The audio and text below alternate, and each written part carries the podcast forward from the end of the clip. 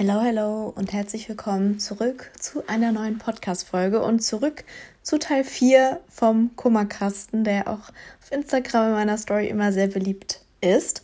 Dementsprechend habe ich auch heute wieder 30, ja, Kummeraussagen, Aussagen, ich weiß nicht, wie ich sonst nennen soll, ähm, die ihr mir auf Instagram geschrieben habt und die es nicht in meiner Story geschafft haben, weil einfach jedes Mal, wenn ich diesen Kummerkasten mache, so, so viele Nachrichten von euch kommen und ja, ich möchte die nicht alle unbeantwortet lassen, weil ja, ich möchte den machen, um euch ein bisschen zu helfen, dass ihr euch besser fühlt und vielleicht auch für diejenigen, die sich nicht trauen, ähm, ja, ihre Sorgen, weil jeder Mensch hat irgendwelche Sorgen, die einen belasten oder beschäftigen und manchmal tut es auch einfach gut, mit einer Person darüber zu reden, ähm, ja, die da so gar nicht involviert ist und da vielleicht eine ganz andere Sichtweise drauf hat. Deswegen finde ich dieses Format einfach generell sehr schön und ich bekomme doch immer sehr liebes Feedback von euch. Deswegen wird das jetzt auch ähm, dieses Mal wieder im Podcast weitergeführt, um die restlichen zu beantworten. Es sind wie gesagt 30. Ich habe versucht, so von allen Themenbereichen ähm, ja, etwas reinzunehmen und manche Sachen haben sich ähm, wiederholt. Also seid nicht traurig, wenn ich nicht genau eure Formulierung mit reingenommen habe, sondern ähm, einfach die ähnliche Frage genommen habe, weil eben zu ein paar Sachen dieselbe ähm, Aussage kam, beziehungsweise derselbe Inhalt war. Fangen wir an. Angst, nicht den richtigen zu finden. Ich habe hohe Ansprüche und die Boys sind vergeben. Ja, in diese Situation kann ich mich sehr gut reinversetzen. Ähm, klar, so ab einem gewissen Alter hat man vielleicht Angst, nicht den richtigen zu finden. Ich meine, ich bin jetzt auch 25 und wenn ich mich jetzt zum Beispiel mit meiner Schwester vergleichen würde, so die ist jetzt im Dezember acht Jahre mit ihrem Freund zusammen, die sind dieses Jahr zusammengezogen und ist zwei Jahre jünger als ich und ich stehe da so daneben, sechs Jahre Single und ähm, kein Mann in Sicht so ungefähr. Ähm, ja, kann es einen natürlich schon runterziehen, aber ich versuche mir da immer so herbeizurufen, dass eben der richtige für mich noch nicht da war und ich finde es nicht schlimm, wenn man hohe Ansprüche hat. Also klar, wenn man jetzt utopische Ansprüche hat, dass der aussehen soll wie XY oder keine Ahnung, eine bestimmte Körpergröße plus braune Haare, braune Augen, aber der Job, dann ist es natürlich vielleicht schwer, genau diese Person für einen zu finden. Aber an sich finde ich Ansprüche gut, weil man möchte ja auch nicht jeden an sich ranlassen und jeden in sein Leben lassen. So untermacht man ja auch Unterscheidungen bei seinen Freunden und Freundschaften. Und da finde ich es beim Partner, mit dem man wirklich sein Leben lang äh, verbringt und auch ja, eine Familie planen möchte und zusammenziehen möchte, ist es ja gut, Ansprüche zu haben. Ähm, ja, deswegen muss man sich da einfach selber ein bisschen so den Druck nehmen, dass eben der Richtige noch kommen wird. Und da bin ich mir auch bei dir sicher mit 23 noch nie eine Beziehung gehabt. Ein Teil von mir will das auch gar nicht, der andere total. Das hatten wir auch schon öfters im Kummerkasten. Es gibt doch kein Alter, das definiert, dass man ab da eine Beziehung haben muss oder schon gehabt haben sollte. Also klar, heutzutage sind gefühlt alle viel schneller reifer und ähm, sehen gefühlt aus wie 18, aber sind noch 14.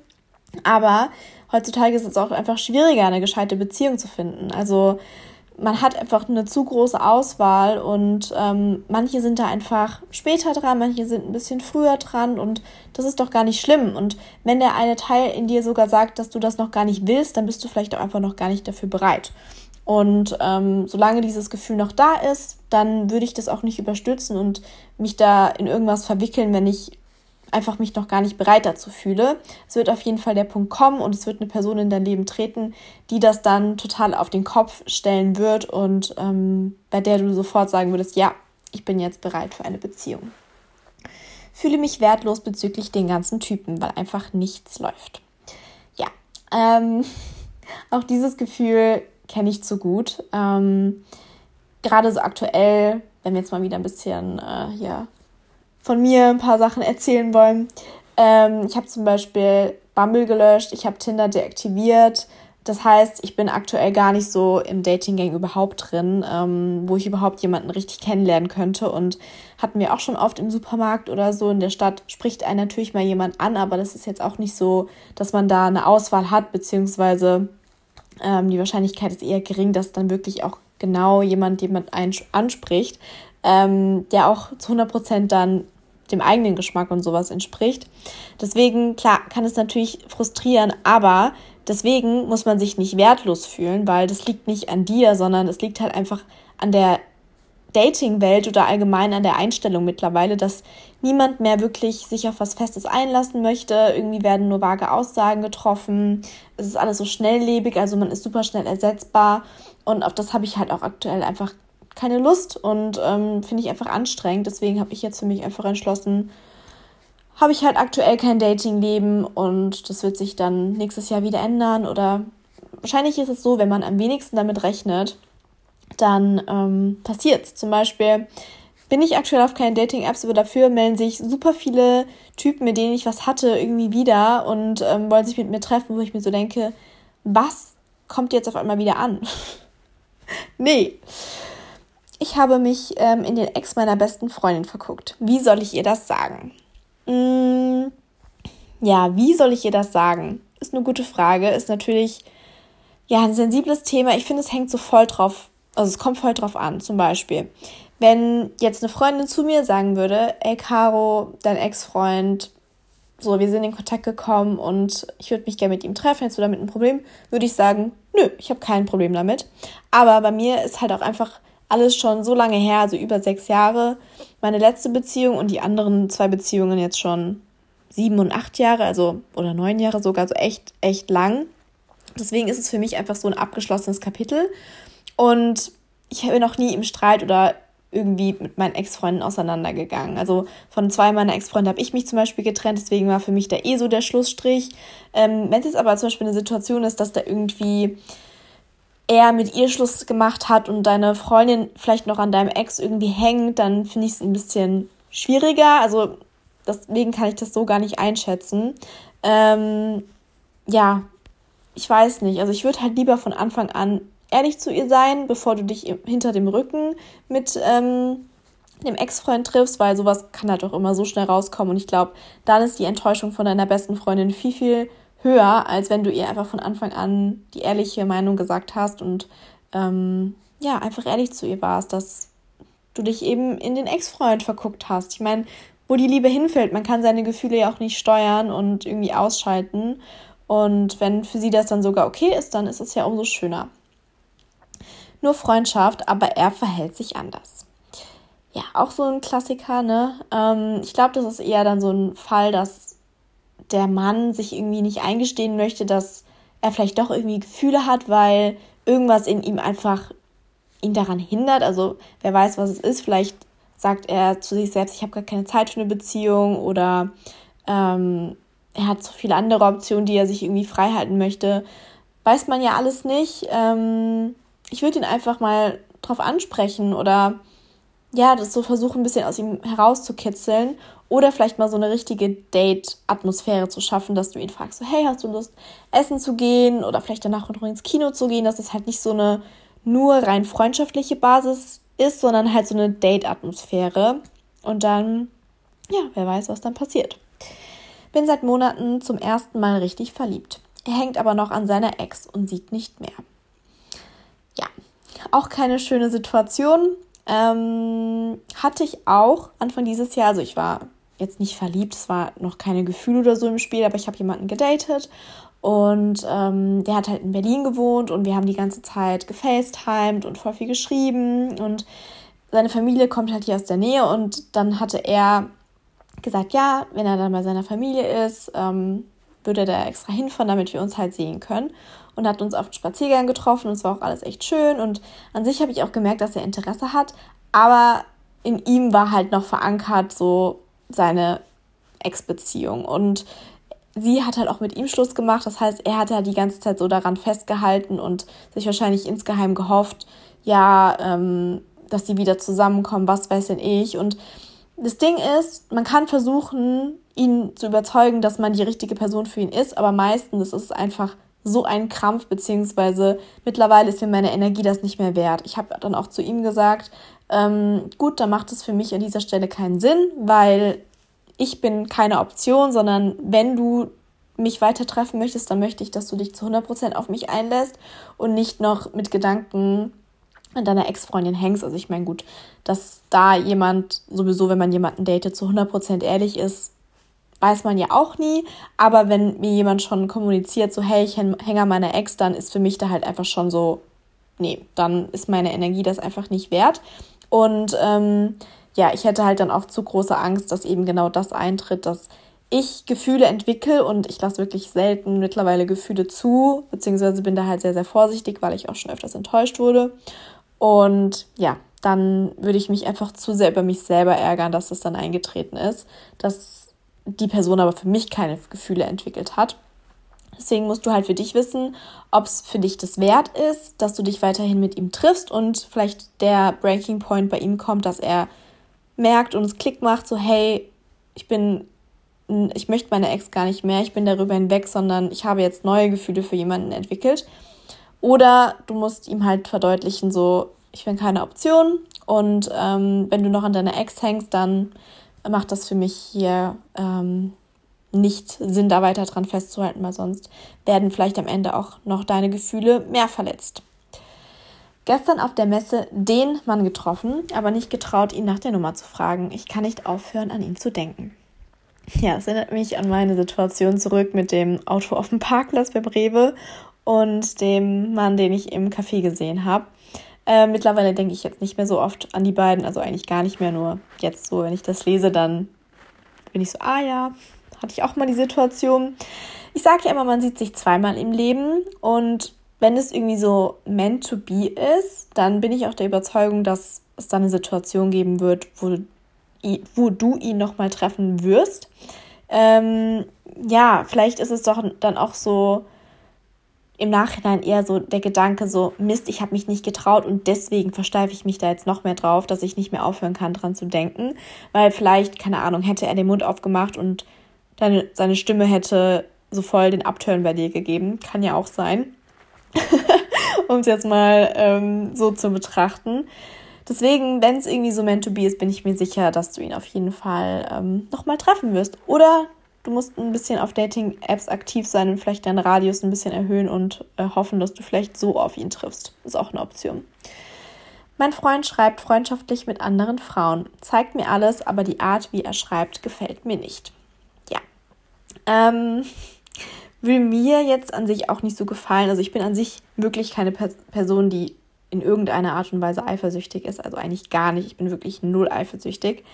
Aber ich finde, es muss nicht sein, dass ein Mann in einer Beziehung freundschaftlich mit anderen Frauen schreibt. Also wenn jetzt zum Beispiel mein Freund eine beste Freundin seit Jahren hat, dann wäre das für mich voll okay. Also ich will meinem Freund auch auf gar keinen Fall verbieten, dass er irgendwie weibliche Freundinnen oder sowas hat. Also ich wollte auch nicht, dass mein Freund mir Kontakt zu männlichen Freunden verbietet, obwohl ich jetzt nicht so Kontakt zu männlichen Freunden oder sowas habe, weil ja, meistens ist es dann so, dass der Mann für mich Gefühle entwickelt und dann passt es eh nicht mehr so freundschaftlich. Ähm, ich meine, an sich ist es ja voll cool, dass er dir zeigt, was du mit denen schreibst, aber wenn es dir nicht gefällt, dann sag ihm das. Ich meine, ihr seid in einer Beziehung und da kann man kommunizieren, was einem an, am anderen stört. Und wenn das etwas ist, was dich stört, dann musst du ihm das sagen, weil sonst ja, kann es irgendwann sein, dass der Punkt für dich erreicht ist, wo du sagst so, ich komme damit nicht mehr klar und dann kann halt auch die Beziehung daran zerbröseln oder zerbrechen, weil er dir dann halt auch vorwerfen könnte, ja, du hast es aber niemals angesprochen, was machst du jetzt für eine Eifersuchtsschiene, was weiß denn ich, weiß man ja auch nicht, was dann so der Gedanke ist. Aber ich würde ihm das einfach, ich würde das einfach ansprechen und ihm sagen. Und dann siehst du ja seine Argumentation bzw. seine Einstellung dazu. Und vielleicht sind das eh nur oberflächliche Freundschaften oder wenn es überhaupt Freundschaften sind, weiß man ja auch nicht heutzutage, ne? Ähm, Kann es ja auch sein, dass er dann ja Verständnis dafür hat, beziehungsweise Einsicht und sagt so, nee, ähm, wenn du das nicht magst, dann ähm, werde ich das einschränken. Ähm, hier, bin seit fast fünf Jahren in einer Beziehung, hatte dreimal was mit einem anderen und fühle mich so gut bei ihm. Aber denke, ihm geht's nur um das eine. Gleichzeitig habe ich mit meinem Freund alles, was ich immer wollte, weiß nicht, was ich tun soll. Liebe meinen Freund eigentlich. Dieses eigentlich triggert mich gerade so ein bisschen, weil klar, du sagst, du hast mit deinem Freund alles, was du immer wolltest, aber du hast deine Beziehung trotzdem gefährdet und hattest dreimal, es ist jetzt nicht nur einmal gewesen, sondern dreimal was mit jemand anderen, also du hast ihn betrogen. in anderen Worten. Und ja, ich finde, wenn man halt seinen Freund betrügt, dann kann man ihn nicht mehr lieben. Also das ist meine Einstellung, weil wenn ich jemanden über alles liebe, dann habe ich gar nicht den Gedanken, dass ich meinen Freund betrügen muss und mir etwas von einem anderen Mann holen muss. Weil wenn mir etwas in der Beziehung fehlt, dann muss man es thematisieren und kommunizieren und daran arbeiten. Ähm, ja, also klar ist natürlich jetzt ein Dilemma, weil so, du sagst, du hast mit deinem Freund alles, was du immer wolltest. Du kannst das natürlich aufs Spiel setzen und herausfinden, was der andere eigentlich will. Oder ähm, es einfach dabei belassen, dass du halt dreimal einen Ausrutscher hattest, weil du der Überzeugung bist, es geht ihm eh nur ums eine und bleibst bei deinem Freund, weil da ist alles gut, du liebst ihn eigentlich und ähm, du hast alles, was du willst. Also das ist natürlich, wäre jetzt meine, meine Wahl, weil ähm, ja, ich finde, wenn man halt fünf Jahre in einer Beziehung ist, das alles aufs Spiel zu setzen, weil man halt dreimal einen Ausrutscher hatte und sich dann nicht mehr sicher ist, ob das von der anderen Person überhaupt in Richtung Beziehung gehen würde, dann ja, wäre es mir das persönlich nicht wert. Mein Freund hat mich vor einem Jahr betrogen, sind noch zusammen, aber es bricht mir immer noch das Herz, wenn ich daran denke, und das kommt oft vor. Ja, das kann ich verstehen. Also ich wurde nie betrogen oder sonst irgendwas, aber ich stelle es mir sehr, sehr, sehr schlimm vor und ich wüsste auch nicht, wenn mich jemand in der Beziehung betrogen hätte und ich das rausfinde, beziehungsweise ja, ja, es ans Tageslicht kommt, ob ich dann noch mit der Freund, mit der Person zusammen sein könnte, weil es ist halt für mich so ein großer Vertrauensbruch.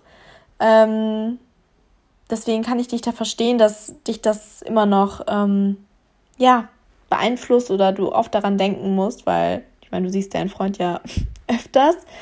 Ähm, wie wäre es, wenn du ihn entweder halt einfach nochmal drauf ansprichst und ähm, ihm einfach deine Gedanken teilst und ähm, ja, wenn er dann darauf reagiert, so, nee, das war wirklich ein einmaliger Ausrutscher, ähm, es tut mir auch wirklich leid und was weiß denn ich, dann kannst du dir da vielleicht sicher, sicherer sein oder es gibt dir einfach ein besseres Gefühl und fühlst dich vielleicht nicht so mit deinen Gedanken alleingelassen.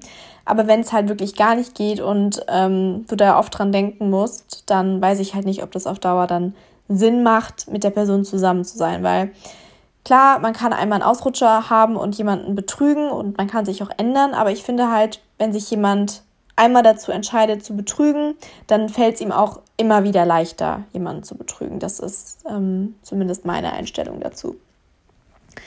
Bin verliebt in eine Person, mit dem ich nicht zusammen sein kann, da ich weit wegziehe. Ähm, beziehungsweise habe ich noch aufgeschrieben, muss beruflich in eine andere Stadt ziehen und mein Partner sieht schwarz für uns, weil es so dasselbe Thema war. Ähm, das hatten wir auch schon öfters in anderen Kummerkasten-Folgen und auch schon in, auf Instagram in der Story ich bin halt immer der Überzeugung, wenn man etwas hinbekommen möchte, dann bekommt man das auch hin. Also da ist zum Beispiel das beste Beispiel mein Typ aus Genf, also aus der Schweiz, zu dem ich wirklich sechs Stunden hingefahren bin, ähm, was ja auch schon eine krasse Entfernung ist. Dann bekommt man das hin, wenn man das möchte. Also klar ähm, ist das halt ein sehr großer Zeitfaktor und eine sehr große Vertrauenssache und auch eine Geldsache, weil man immer halt zum anderen hinreisen muss. Aber wenn man sich halt damit abwechselt und dann einen guten Mittelweg findet und es nicht einseitig ist, finde ich, ist das total machbar. Und ich sehe es halt immer so, dass es einfach nur eine Liebe auf Zeit ist, beziehungsweise eine zeitliche Begrenzung, weil klar, man muss beruflich in eine andere Stadt ziehen, aber das Ziel ist doch generell in der Partnerschaft, dass man zusammen die Zukunft meistert und dass man irgendwann zusammenzieht. Und wenn du deinen Partner liebst, ähm, und es für dich kein Problem ist, in eine andere Stadt zu ziehen und da einen neuen Job zu finden, dann ist das doch auf jeden Fall machbar. Und deswegen bin ich halt der Überzeugung, dass so eine räumliche Distanz da nicht das Aus für eine Beziehung oder für eine Partnerschaft sein sollte, das, sondern dass man halt Kompromisse finden muss, die Vertrauensbasis da sein muss und ähm, man dann trotzdem einen Weg zusammengehen kann. Ähm, er hat mich nach sechs Monaten Daten geghostet. Bin total sad, habe aber auch meinen Stolz. Ja, Ghosten ist halt auch so ein Thema, was mich wirklich so aufregt. Also ist jetzt nicht so, als hätte ich noch nie jemanden geghostet und ich wurde, ich wurde auch noch nie geghostet. Also wirklich noch nicht so also vielleicht hat irgendjemand mal nicht mehr geantwortet, aber es war jetzt noch nie die Situation, wo ich wirklich richtig krasse Gefühle für jemanden hatte und dann geghostet wurde oder sowas. Mm. Und nach sechs Monaten, vor allem wenn man sich halt wirklich so gedatet hat, finde ich das schon sehr, sehr krass. Aber da muss man sich halt wirklich immer ins Gewissen rufen, dass das nicht an einem selber liegt und man nicht dafür schuld ist, dass man geghostet wird, sondern das liegt halt an der Person, die einen ghostet, weil die hat einfach so ein kindisches Verhalten, dass sie nicht mal in der Lage ist, ehrlich zu dir zu sein und zu sagen, hey, es tut mir leid, wir haben uns zwar jetzt schon so lange gedatet, aber ich merke einfach, für mich sind da nicht so Gefühle da wie vielleicht für dich oder es entwickelt sich einfach nicht für mich in die richtige Richtung. Ich meine, was ist daran so schwer? Klar, ähm, muss man sich dazu überwinden, das zu sagen und es tut bestimmt auch einem selber weh, dass man eine Person enttäuschen muss. Also so geht es zumindest immer mir.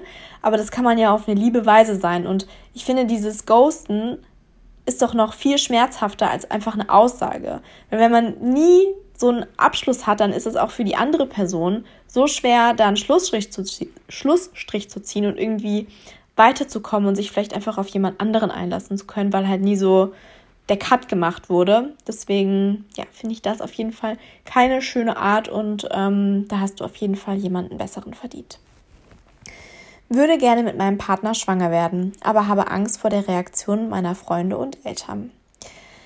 Da bin ich der Meinung, wenn du dich dazu bereit fühlst, schwanger mit deinem Partner zu werden und ihr beide das wollt, dann kann es dir doch sowas von egal sein, was deine Freunde und deine Eltern sagen, weil es ist euer Leben, ihr wollt diesen Schritt gehen und ich glaube nicht, dass irgendwie Eltern da eine schlechte Reaktion haben würden. Also, wenn ich jetzt einen Partner hätte und zu meiner Mutter sagen würde, Mama, ich bin schwanger, würde sie sich freuen, weil sie gerne Enkelkinder hätte und auch noch gerne lange was von denen hat.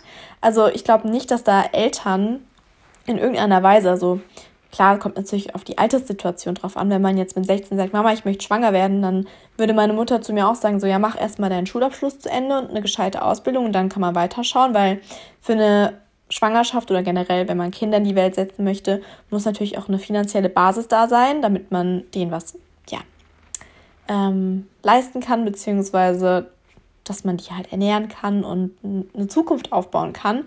Ähm, vor Freunden, klar, also wenn jetzt Freunde da vielleicht erstmal komisch, was heißt reagieren, aber jeder kann sich ja seinen Teil denken.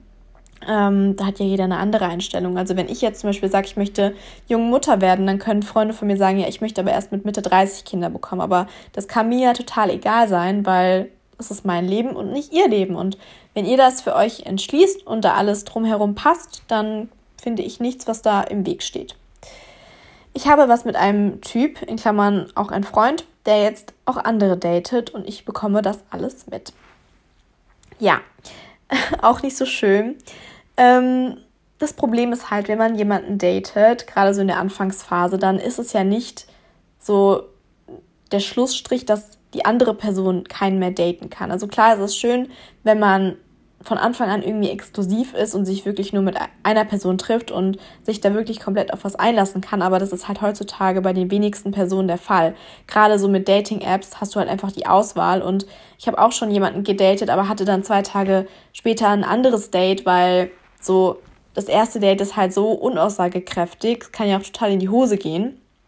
Aber sobald ich halt merke, so hey, da ist mehr, beziehungsweise so bei zwei, drei Treffen dann möchte ich auch nicht da irgendwie zweigleisig oder sowas fahren.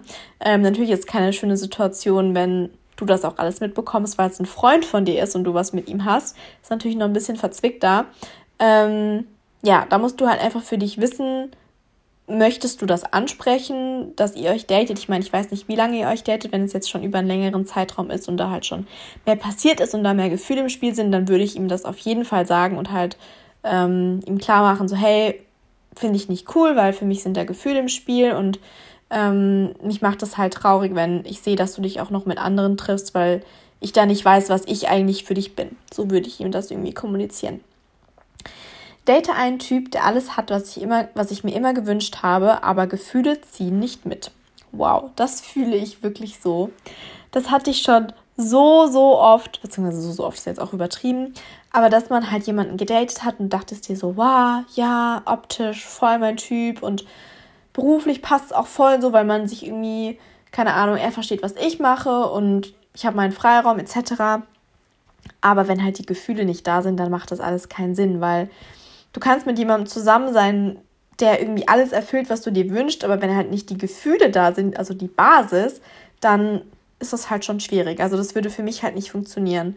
Wenn jetzt, keine Ahnung, jemand jemanden sieht, der halt super viel Geld hat und wirklich nur aufs Geld aus ist, also das will ich dir jetzt nicht unterstellen, sondern das ist jetzt einfach nur so ein Beispiel, ähm, und sich so denkt, so, ja, dann habe ich halt ein nices Leben, ist mir egal, ob ich den wirklich liebe oder nicht, sondern geht mir ja nur darum, habe ich mein Ziel so erreicht, dann gut, mach das, wenn du das kannst, aber ich könnte es halt ähm, nicht. Einsamkeit ist momentan echt bitter. Das haben auch tatsächlich mehrere geschrieben, dass sie sich momentan sehr einsam fühlen. Ich hatte es mit einer Freundin letztens darüber. Wir haben so telefoniert und haben halt auch so über unsere Dating-Struggles und Boy-Struggles und sowas geschrieben.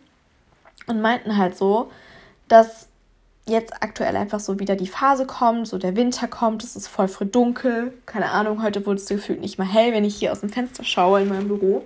Sehe ich wirklich nur eine weiße Wand, weil es einfach den ganzen Tag so neblig ist. Und ich wohne ja im zehnten Stock. Und ich, keine Ahnung, ich kann nicht mal das nächste Haus so gefühlt sehen, weil es einfach so neblig ist. Und es ist weniger sonnig und dann jetzt auch noch so diese ganzen Corona-Zahlen, die halt irgendwie mehr steigen und sowas. Ich finde das auch schon wieder alles so beängstigend. Und ähm, ja, ich glaube einfach, dass es allgemein einfach so zusammenspielt, dass man ja sich teilweise halt einfach einsam fühlt, beziehungsweise ich kann es halt auch nachvollziehen. Zum Beispiel ich immer bestes Beispiel, sechs Jahre Single. Sehr viele meiner Freundinnen sind, sind vergeben. Also zumindest die, die halt hier in der Nähe wohnen. Ich habe auch noch Freundinnen in München, Berlin und Köln, die auch alle Single sind und die mich da verstehen. Aber hier so im Umkreis sind halt wirklich alle Freundinnen in einer Beziehung und machen natürlich am Wochenende was mit ihren Freunden. Und dann chill ich natürlich auch alleine auf der Couch und denke mir so, wow, bin gerade einsam. Aber ich bin halt jemand, ich komme damit gut klar, weil ich gerne auch alleine bin und diese Me-Time brauche und halt auch oft unterwegs bin. Also zum Beispiel jetzt das Wochenende bin ich wieder komplett unterwegs und dann freue ich mich auch einfach mal auf ein Wochenende, wo ich wirklich nur für mich alleine zu Hause bin und halt wieder runterkommen kann. Ohne Liebe, in Klammern beziehungsmäßig, sich vollkommen fühlen. Ja, das ist manchmal schwer zu akzeptieren, beziehungsweise vielen fällt es halt schwer, weil sie es gar nicht anders gewohnt sind. Und manche Menschen können sehr gut ohne Beziehung, wie zum Beispiel ich, und manche gehen von einer in die anderen, andere Beziehung und können das halt voll gut. Das wäre halt zum Beispiel nichts für mich, weil ich da auch so zwischendrin meinen eigenen Freiraum bräuchte, um mich irgendwie weiterzuentwickeln.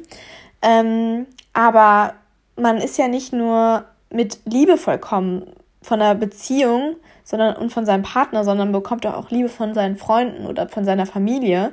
Und das ist halt zum Beispiel das, was immer mir so richtig Rückhalt gibt, weil ich einfach weiß, wenn irgendwas ist, ich könnte jederzeit zu meiner Familie oder zu meinen Freunden gehen und denen meine Probleme oder sonst irgendwas erzählen oder mit denen Zeit verbringen, weil da so eine gute Basis da ist. Also ich finde, man kann sich auch auf eine andere Liebe konzentrieren und nicht nur auf die Liebe, die vielleicht von einem Partner kommen könnte. Ich habe Corona und Zeit vor Lang und Zeit, was habe ich hier aufgeschrieben? Und Angst vor Langzeitfolgen. Also erstmal gute Besserung. Ähm, ist ja auch nicht verwunderlich, gerade so gefühlt bei den Zahlen. Also ich bekomme es auch bei sehr vielen auf Instagram mit, dass die irgendwie sich mit Corona infiziert haben. Und ja, es ist, es ist natürlich beängstigend, weil man weiß, man hat etwas, was noch nicht so erforscht ist und was neu ist allgemein diese ganze Situation der Pandemie ist einfach für uns alle neu. Und deswegen kann ich verstehen, dass du da Ängste hast. Und natürlich hat man auch schon genug Beispiele mitbekommen, wo wirklich Leute schwieriger Sport machen können oder immer noch nicht richtig atmen können oder sowas. Aber da würde ich mir jetzt versuchen, nicht so selber ja, Angst zu machen, weil ich gehe jetzt einfach mal davon aus, dass du generell jung bist und ähm, sich das alles schon regeln wird. Also ich finde, wenn man dann auch seinem Körper zum Beispiel ja was Gutes tut in dieser Zeit, wo man halt mit Corona infiziert ist, also zum Beispiel Journaling macht und ähm, Yoga vielleicht macht, so ein bisschen einfach um Kopf frei zu bekommen oder meditieren und sich gesund ernährt, dann ja, kann der Körper vielleicht ganz anders damit umgehen als ja, generell, wenn man sich da vielleicht einfach zu sehr stresst, dann ist es ja noch mehr Stress für den Körper, als wenn er eh schon gegen diesen Virus ankämpfen muss. extremes intermittierendes Fasten, weiß nicht, wie ich rauskommen soll. Ich glaube, das war auch in meinem QA letztes Mal an Ernährung ähm, oder über Ernährung ein Thema, also intermittierendes Fasten, ähm, weil ich das ja auch schon mal eine Zeit lang gemacht habe. Und ich finde, das nimmt halt so voll die Flexibilität, auch gerade so mit Freunden essen zu gehen. Und das war halt zum Beispiel auch immer ein Punkt für mich, wo ich dann gesagt habe, so nee, habe ich gar keinen Bock drauf, dass ich dann mich da komplett nachrichten muss, sondern ich möchte dann essen, wann ich Hunger habe. Also klar gewöhnt sich der Körper an diesen Fastenzeitraum.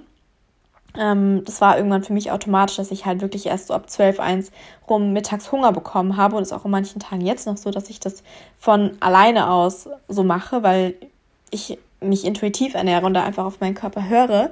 Und das sollte, finde ich, eher das Ziel sein. Also es ist total egal, ob man intermittierendes Fasten macht und in diesem Zeitraum sein Kalorienbedarf ist oder ob man es über den Tag verteilt in einem Zeitraum von, keine Ahnung, 18 Stunden meinetwegen macht und da die Nahrung auf sich nimmt oder zu sich nimmt, weil es wirklich am Ende des Tages nur auf die Kalorienbilanz ankommt und nicht, ob man es jetzt innerhalb von 8 Stunden gegessen hat oder innerhalb von 18 Stunden. Meine Gedanken drehen sich 24-7 ums Essen, mein Gewicht und dass ich endlich trainiert sein möchte.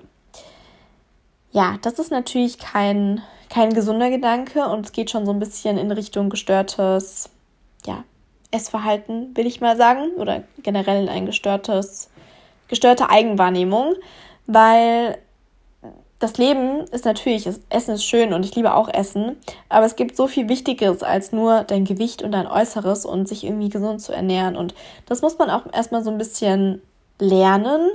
Ähm, also ich musste das zumindest auch lernen, weil es für mich halt eine Zeit lang auch sehr, sehr viel um Essen gedreht hat und um meinen Körper und falsche Selbstwahrnehmung und sowas.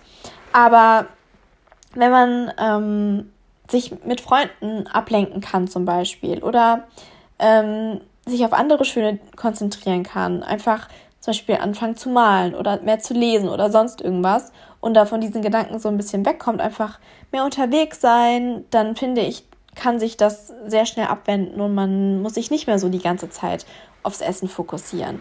Und was auch immer hilft, finde ich, so mit anderen essen zu gehen und da einfach sich keine Gedanken machen zu müssen, sich jetzt selber was zu essen zuzubereiten, sondern einfach auf sich zukommen lassen und spontaner sein. Ich verbiete mir leider sehr viele Lebensmittel und weiß nicht, wie ich, wie ich sie mir erlauben kann. Ja, das auch ähm, in Richtung gestörtes Essverhalten. Ähm, das ist vielleicht noch nicht komplett in ja, Anorexie oder Magersucht oder Bulimie oder sowas, sondern das ist dann eher Anorexie. Also Anorexie bedeutet, dass man halt sich wirklich nur clean ernähren möchte und Angst vor Lebensmitteln hat, die aber auch teilweise gesund sind. Und ich möchte generell keine Lebensmittel in gesund und ungesund klassifizieren. Also klar, wir wissen, es gibt bestimmte Lebensmittel, die sind gut für unseren Körper, die haben viele Nährstoffe und die tun unserem Körper gut. Und es gibt andere Lebensmittel, die aber dafür gut für die Seele sind und die wir ab und zu einfach brauchen. Und wenn man das alles in Balance hat, dann gibt es kein Lebensmittel, was man sich verbieten muss. Also das ist natürlich jetzt leichter gesagt als getan, weil ich kenne es zu gut, dass man in dieser Situation ist und sich dann darauf versteift, so, nee, also die Nudeln sind jetzt ganz, ganz schlecht für mich. Aber das ist nicht der Fall, weil es ist auch hier nur einfach die Kalorienbilanz, die am Ende des Tages ähm, stimmen muss, beziehungsweise passen muss. Du könntest auch den ganzen Tag ähm, nur Schokolade essen, wenn du in deinem Kalorienbereich isst, ohne zuzunehmen. Das ist halt einfach so. Klar, ob das jetzt deinem Körper alle wichtigen Nährstoffe gibt, ist natürlich eine andere Sache. Aber selbst wenn es jetzt mal einen Tag so wäre, stirbt dein Körper nicht davon, weil die bestimmte Vitamine und ähm, Nährstoffe auch speichern können und über einen bestimmten Zeitraum abrufen können. Ich meine, nicht ohne Grund zum Beispiel können manche Menschen, also ich könnte es jetzt zum Beispiel nicht, also bestimmt schon, aber wäre es nicht mein Ziel, ähm, Wasserfasten machen für drei Tage und sich nur von Wasser ernähren, weil der Körper halt bestimmte Nährstoffe gespeichert hat.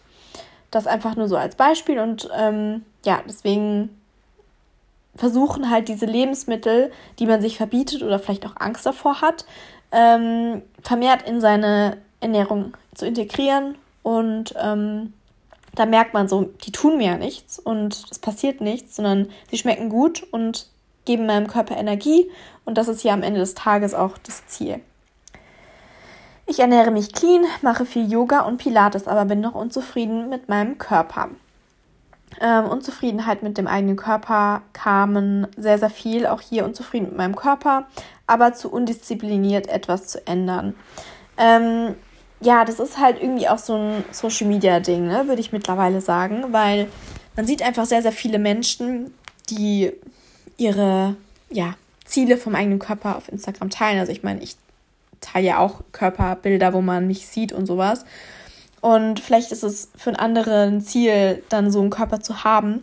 Aber das Schlimmste, was man machen kann, ist, sich halt selber unter Druck zu setzen, weil dann ist der Körper permanent in einem Stresszustand und dann bewirkt es genau das Gegenteil ähm, von dem, was man eigentlich möchte. Deswegen muss man halt einen Mittelweg, Mittelweg finden, dass man merkt, so, hey, das ist mein, meine Pace, also ich habe halt jemand oder ich bin jemand, ich brauche halt ein bisschen länger dafür, gerade wenn ich halt undiszipliniert bin. Also klar, es ändert sich nichts daran, wenn du nichts tust. Das ist halt, das ist ein Fakt. Deswegen soll es auch nicht so hart klingen. Aber wenn man halt unzufrieden mit seinem Körper ist, dann muss man halt auch seinen Arsch hochbekommen, um es mal so zu sagen, um was dran ändern. Das müssen ja nicht von einem auf den anderen Tag wahnsinnige Schritte sein, dass man plötzlich jeden Tag Sport machen muss. Würde ich sowieso nicht empfehlen.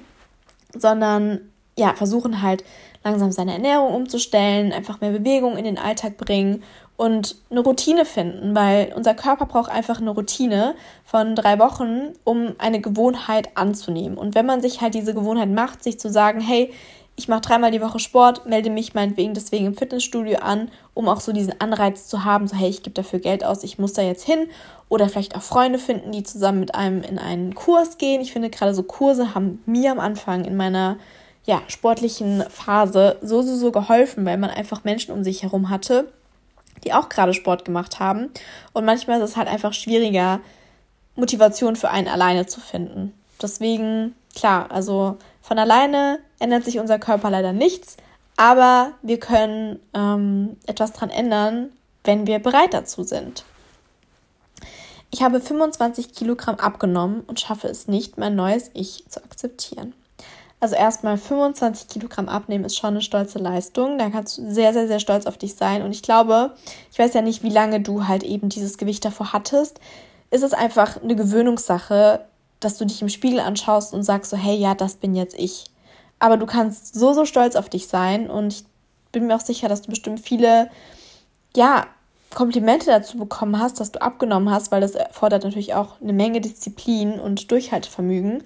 Und ja, dieser Moment wird auch kommen, in dem du dich dann wirklich zu 100% wohl in deinem Körper fühlst. Und wenn nicht, dann kannst du auch wieder ein bisschen zunehmen und vielleicht fühlst du dich dann auch wieder ein bisschen wohler. Ich glaube, das braucht einfach Zeit. Möchte mich beruflich verändern, weiß aber nicht wirklich wie. Ähm, das kam tatsächlich auch von vielen, dass sie mit ihrem Job unzufrieden sind und gerne was anderes machen würden, aber das Geld brauchen und Angst vor Veränderungen haben. Das Ding ist, jeder kann beruflich das machen, was einem Spaß macht. Ich meine, nach der Schule zum Beispiel ist eigentlich der Idealfall, dass man sich ein Studium sucht von dem, was einem in der Schule Spaß gemacht hat. Also zum Beispiel, ich habe in der Schule gemerkt, wir machen Sprachen Spaß und die liegen mir. Ich habe eine Ausbildung zur Europasekretärin gemacht. So, dann habe ich International Business Management gemacht, hatte dort Marketing und habe gemerkt, hey, Marketing ist das, was mir Spaß macht. Und ich meine, ich habe da auch schon Instagram gemacht, habe dann meinen Master in Modemarketing Management gemacht. Und so hat doch jeder irgendwas, was einem Spaß macht, beziehungsweise was einem liegt. Und da sollte man einfach auf seine Stärken schauen und sich daran orientieren. Also wenn du zum Beispiel künstlerisch begabt bist, dann mach was mit Kunst. Wenn du gut Musikinstrument spielen kannst, mach was mit Musik. Also ich finde, man sollte da irgendwie so auf seine eigenen Stärken schauen. Und ähm, wenn der Wunsch nach beruflicher Veränderung da ist und man einfach unzufrieden ist, auch jemand hat geschrieben, dass er erste Burnout-Symptome hat, dann ist es doch ein Zeichen vom Körper, dass man mit der aktuellen Situation einfach nicht zufrieden ist. Und seinen Beruf muss man sein Leben lang machen. Ich meine, mittlerweile gehen wir so spät in Rente, wenn ich jetzt, klar, aktuell bin ich selbstständig, aber wenn ich irgendwann vielleicht auch mal in einem Angestelltenverhältnis bin, dann arbeite ich auch noch 50 Jahre in meinem Job. Okay, nicht ganz, aber man muss ja irgendwas finden, was einem Spaß macht, wo man gerne hingeht. Und ich meine, klar, dass man mal Tage hat, an denen man nicht gerne zur Arbeit geht, ist irgendwie klar, aber dann ist ja irgendwo auch so das Geld die Motivation dafür. Also ich meine, du wirst ja auch dafür bezahlt, dass du da hingehst. Und deswegen ja, sprech doch auch einfach vielleicht mit deiner Mama oder mit deinen Eltern oder deinen Freunden oder so darüber, was sie sich vielleicht für dich vorstellen könnten, weil keine Ahnung, manche haben da auch noch mal so eine andere Sichtweise drauf. Zum Beispiel meine Mama sagt immer, ja, Moderatorin, bewirb dich doch mal irgendwo.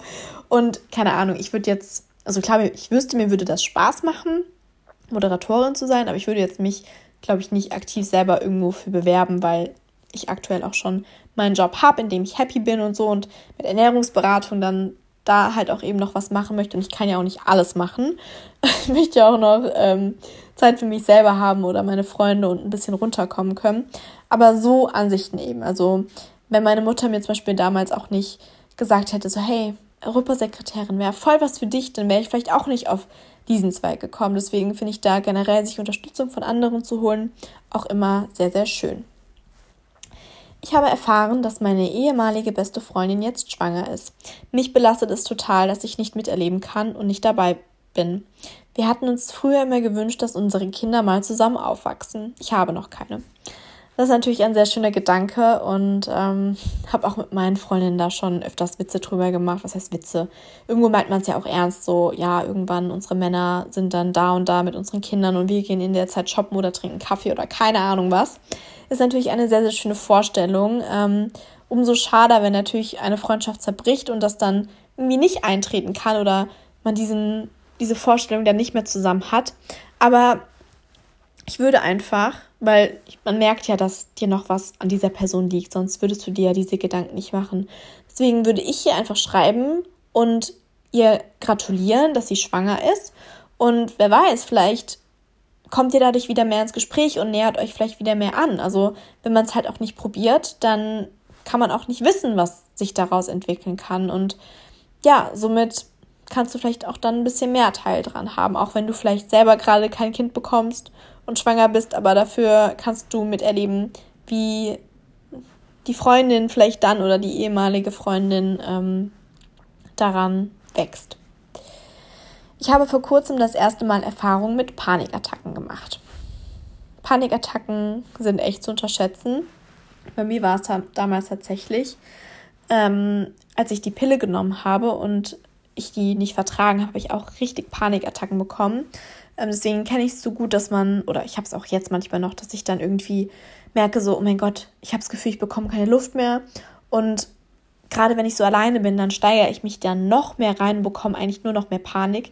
Deswegen das Beste, was man in so einer Situation machen kann, ist, tief durchzuatmen und eine vertrauenswürdige Person anrufen, zum Beispiel deine Mutter oder eine Freundin oder dich einfach ablenken, kurz Stretching machen, ein paar Dehnübungen oder in die Küche stellen, was Schönes backen oder sowas, an die frische Luft gehen, einfach damit man sich gerade in dieser Situation nicht alleine gelassen fühlt und ähm, aus diesem ja, Kreislauf dann herauskommt und den irgendwie durchbrechen kann. Ich habe gefühlt als Einzige immer Heimweh. Gut, ich gehe jetzt mal davon aus, dass es irgendwie im Studium ist, weil man weiter weggezogen ist und ich kann mich da gar nicht so reinversetzen, weil ich bin halt jemand, ich hatte nie Heimweh. Ich habe ja auch zwei Jahre im Ausland gelebt und für mich war halt trotzdem ständiger Kontakt mit meinen Eltern und meinen Freunden zu Hause, weil wir sehr viel telefoniert haben oder gefacetimed haben. Ich meine, mittlerweile gibt es ja so, so, so viele Optionen über Skype etc. Früher gab es das alles gar nicht. Also wenn du dann weiter weggezogen bist, konntest du vielleicht gerade übers Festnetz telefonieren und musstest da noch Geld bezahlen. Das ist ja heutzutage alles gar nicht mehr so. Deswegen können wir uns da schon so, so glücklich schätzen, dass wir diese ganzen Optionen haben. Und ja, wenn wirklich das Heimweh so schlimm ist, dann ist ja immer noch eine Option, dass man ein Ticket bucht, ins Flugzeug steigt oder in den Zug steigt ähm, und nach Hause fährt und ähm, ja, einen kurzen Besuch abstatten kann. Da sind wir ja auch heutzutage so gut angebunden. Ähm, ja, deswegen habe ich da leider nicht so die krassen Tipps, was Heimweh angeht, weil ich mich einfach nie nach Heimweh oder nie das Gefühl von Heimweh oder sowas hatte. Ähm, aber wenn man eben genug Freunde hat, mit denen man sich ablenken kann und coole Unternehmungen machen kann, dann finde ich, geht auch die Zeit rum, bis man wieder nach Hause fährt und seine Familie wiedersehen kann. Bin total gestresst wegen meinem Studium und kann nicht so wirklich, nicht so wirklich Kraft tanken glaube, Studium ist echt so etwas, was ja wirklich sehr viel Energie rauben kann, gerade wenn man halt gut sein möchte und ähm, sich vielleicht selber zu viel Druck macht. Aber da muss man sich halt auch immer selber treu bleiben und ehrlich zu sich sein, dass man halt auch nicht immer alles perfekt machen kann und es auch mal okay ist, wenn man zum Beispiel eine Klausur verhaut oder durchfliegt. Ich meine, man hat einen Zweitversuch, man hat sogar einen Drittversuch, soweit ich weiß. Ähm, und es ist nur eine Note. Also klar ist ein guter Abschluss schön und wichtig und bringt einen ja auch weiter, aber manchmal ist es das auch einfach nicht wert, sich deswegen zu sehr zu stressen, wenn du weißt, was ich meine, weil seine eigene Gesundheit ist immer noch oberste Priorität und ja, vielleicht eine eine gute Routine und ein Mittelmaß finden, dass man zum Beispiel, das habe ich immer so gemacht, vormittags von 8 bis 12 für die Uni was gemacht und dann hatte ich nachmittags Zeit oder konnte irgendwie auch feiern gehen. Also ich hatte halt immer, immer ein, Leben trotz meinem Studium oder trotz Schule etc. Also ich habe trotzdem meine Freunde getroffen, ich bin trotzdem viel essen gegangen, ich habe trotzdem Instagram gemacht, ich habe trotzdem ähm, oder ich bin trotzdem feiern gegangen und ähm, habe trotzdem gute Noten geschrieben. Also ich habe meine Ausbildung mit 1,1, mein Master mit 1,3, mein Bachelor mit 1,3. Und man kann das alles hinbekommen, wenn man das möchte. Und wenn man sich da eben eine Routine schafft, morgens lernen, dann hat man trotzdem frei. Und ich habe halt abends trotzdem manchmal auch noch am Wochenende gesessen, ähm, bevor ich ins Bett gegangen bin, habe auch noch mal was gemacht, einfach weil es mir auch Spaß gemacht hat und ich dann ein gutes Gefühl hatte, etwas beendet zu haben und ähm, ja, dann einfach gut in den nächsten Tag oder motiviert in den nächsten Tag starten konnte. Genau, das ist mein Ansatz dazu. Somit hätten wir auch alle 30 Fragen beantwortet, beziehungsweise sind alle 30 Fragen durchgegangen. Ich hoffe, ähm, ich konnte vielleicht, wenn es nur eine Person da draußen ist, ein bisschen weiterhelfen und ein gutes Gefühl vermitteln. Und was ähm, ich auf jeden Fall vorhabe, ich meine, Kummerkasten ist ja mittlerweile schon echt ein Teil von mir und meinem Instagram-Account, aber letztes Mal habe ich einen richtig coolen Vorschlag bekommen, dass ich das doch einfach mal umdrehen könnte, weil klar, der Kummerkasten versucht ja aus etwas Negativen etwas Positiven zu machen, aber trotzdem ist es immer sehr negativ belastet. Und deswegen kam der Vorschlag, dass ich doch mal einen Freudenkasten machen könnte und alle, ja, positiven Erlebnisse gesammelt werden können und ich ihn dann teile. Das ist doch auch mal schön. Ich finde gerade so, jetzt so gefühlt mit Corona alles wieder schlimmer wird, können wir eigentlich nur positive Vibes gebrauchen. Genau. Dann wünsche ich euch noch einen schönen Tag, Mittag, Abend, wann auch immer ihr den Podcast hört. Und ähm, ja, danke fürs Zuhören und wir hören uns in der nächsten Folge.